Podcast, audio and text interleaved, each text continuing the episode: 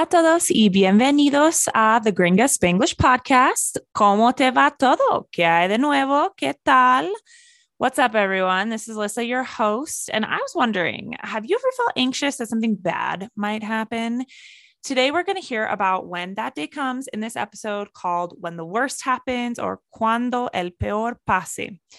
Today, the speed will be medium and 66% of the story will be in Spanish. At the end, you can listen to the whole story in Spanish at the same medium speed.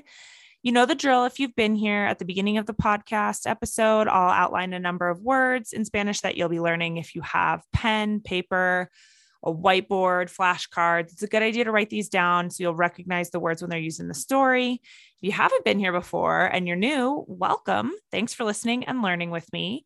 Check out the 25 words I mentioned in the description and snag the whole transcript for all episodes at rss.com by searching the Gringa Spanglish podcast. I hope you can get some new vocab in your cerebro this week. Don't forget about those flashcards or any other method of memorization because this shit is important.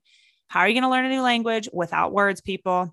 Okay, okay. I'm off my soapbox. Let's go. Vamos. Here are the words I'll use in this episode in order of appearance. La ansiedad is anxiety.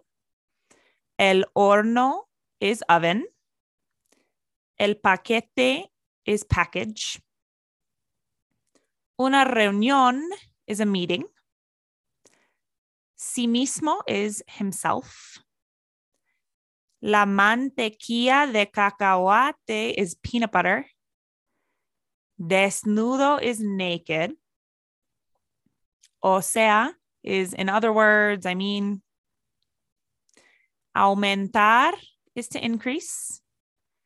Disminuir is to decrease. Revisando from revisar is reviewing. Acostarse is to go to bed. Darse por vencido is to give up. El pañal is diaper. La vergüenza is shame. Habían contratado from contratar is had hired.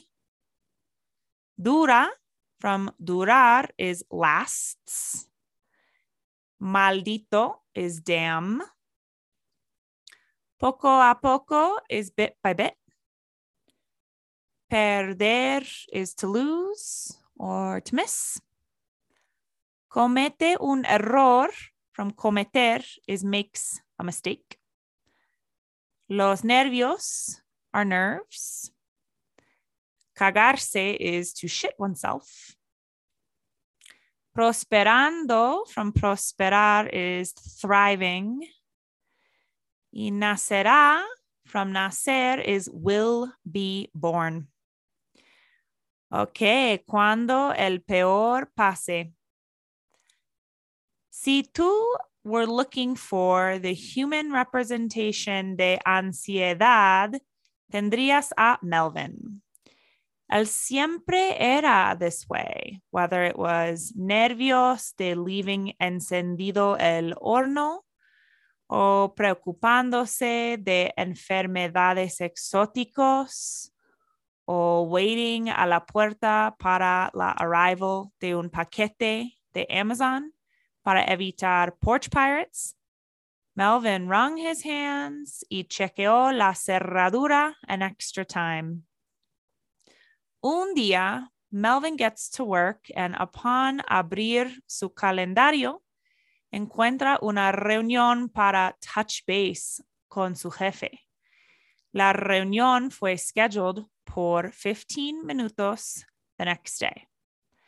Immediately, his palms start to sudar y su boca gets dry.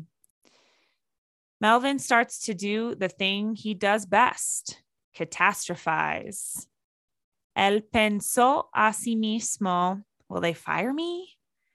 Hice algo mal en la yesterday's presentation.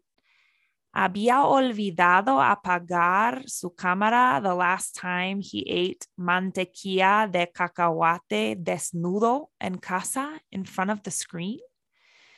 Lleno de ansiedad, Melvin almost couldn't function el resto del día. Looking at the screen, seeing being able to calcular los números like normal. ¿Debería yo ask the detalles de la reunión para preparar? O sea, aumentar o disminuir su stress?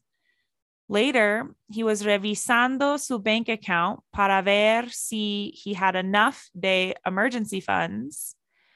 Al fin del día, estaba imagining qué dirían su familia, friends, or his goldfish juzgador, Goldie.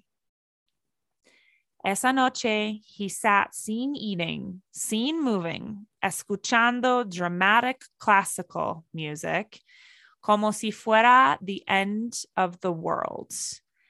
Al acostarse, contó sheep slowly up to 2,767 antes de darse por vencido. Al día siguiente, Melvin considers buying un pañal adult para si he shits himself, pero he decides that if he doesn't want that vergüenza of making a purchase in Walgreens. Cuando he enters the meeting room a las diez, sus miedos peores están confirmados.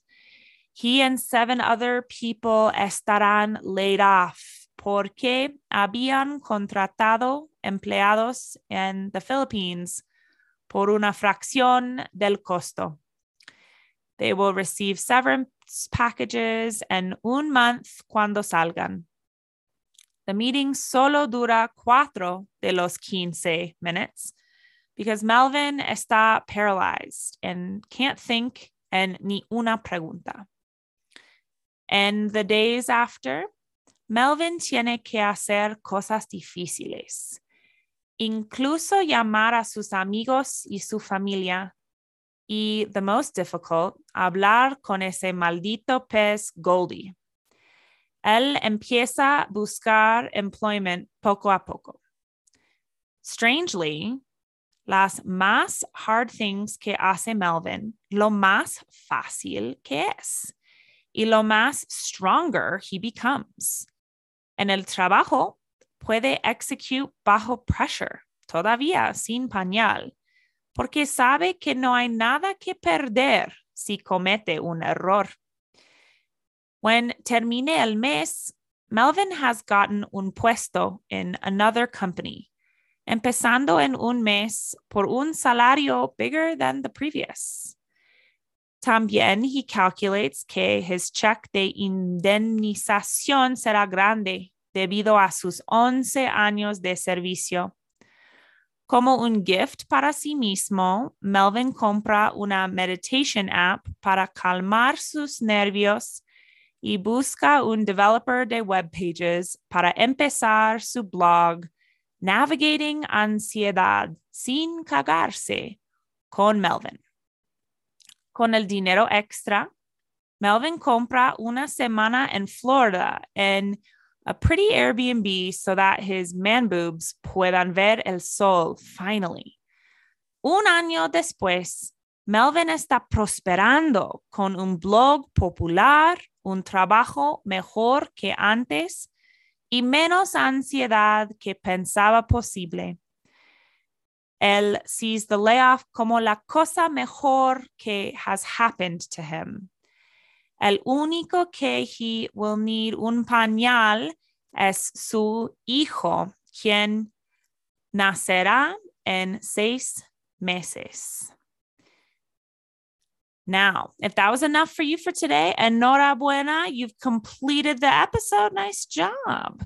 However, if you'd like to hear the entire story in Spanish, still at medium speed, stick around for a few more minutos. Si tú estuvieras buscando la representación humana de ansiedad, tendrías a Melvin. Él siempre era así, si era nervios de dejar encendido el horno o preocupándose de enfermedades exóticos o esperando a la puerta para la llegada de un paquete de Amazon para evitar piratas del patio. Melvin retorció las manos y chequeó la cerradura una vez extra. Un día, Melvin llega al trabajo y al abrir su calendario encuentra una reunión para comunicarse con su jefe. La reunión fue agendada por 15 minutos al día siguiente.